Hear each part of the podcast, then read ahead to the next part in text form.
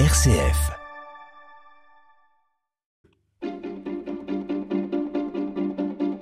L'agenda des régions, les idées sorties des radios RCF.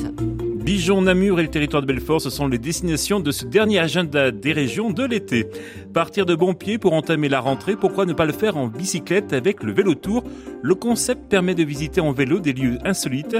Imaginez à Dijon, l'idée s'est exportée dans de nombreuses villes de France. On en parle avec vous, Christophe Lapostole.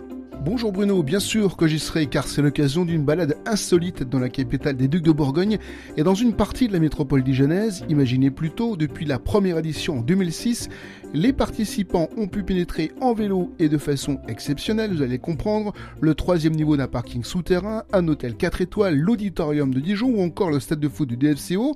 Et cette année, les vélotours et vélotoureuses traverseront aussi une brasserie, les locaux du groupe Apidis, producteur de miel, ou encore un collège, 15 km maximum pour une douzaine de sites.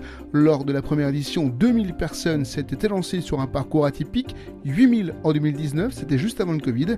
L'édition 2022 à Dijon est prévue le 4 septembre. Pour s'inscrire, direction le site velotour.fr.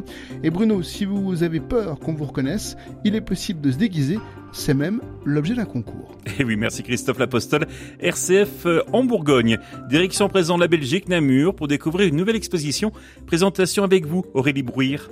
RCF Sud Belgique vous propose de découvrir le pavillon, centre d'exposition qui, malgré son allure de station astronomique, ne vient pas de Mars mais de Milan.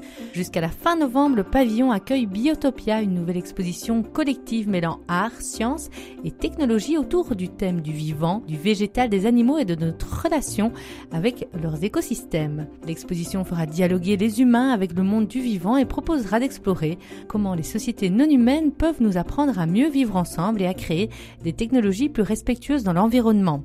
Entre Biotope et Utopie, l'exposition présente une sélection de découvertes et curiosités. Et pour compléter votre visite, nous vous proposons une descente en téléphérique vers le centre-ville pour grignoter ou faire du shopping. Bonne visite Aurélie Brouir, RCF Sud de Belgique. Jusqu'à demain, c'est une compétition sportive pleine de couleurs qui se déroule dans le territoire de Belfort. À l'occasion du centenaire de ce département, il s'agit du championnat de France de Montgolfière. Les explications de Mickaël Desgardins. Et oui, si vous levez les yeux dans le ciel du territoire de Belfort entre 6h30 et 8h le matin ou alors après 18h30 le soir, peut-être que vous aurez la chance d'observer la vingtaine de montgolfières qui s'affrontent actuellement dans le cadre du championnat de France de la discipline. Cela faisait depuis 1992 que la ville de Belfort n'avait pas accueilli de championnat. Le dernier en date, c'était celui d'Europe et les concurrents viennent de tout l'hexagone mais également de quelques pays limitrophes cette année. La compétition a démarré lundi et en termes d'épreuves, on en trouve de tout type, de l'atterrissage le plus près possible du une cible au contournement d'un point GPS ou alors à la réalisation de figures telles que des croix ou des triangles, il faut pilote appréhender le vent pour espérer devenir champion. Et cela offre de belles images comme vous pouvez déjà le constater sur les différents réseaux sociaux de la ville de Belfort et sur ceux du territoire de Belfort. Michael Desgardins, RCF Belfort, Montbéliard pour l'agenda des régions.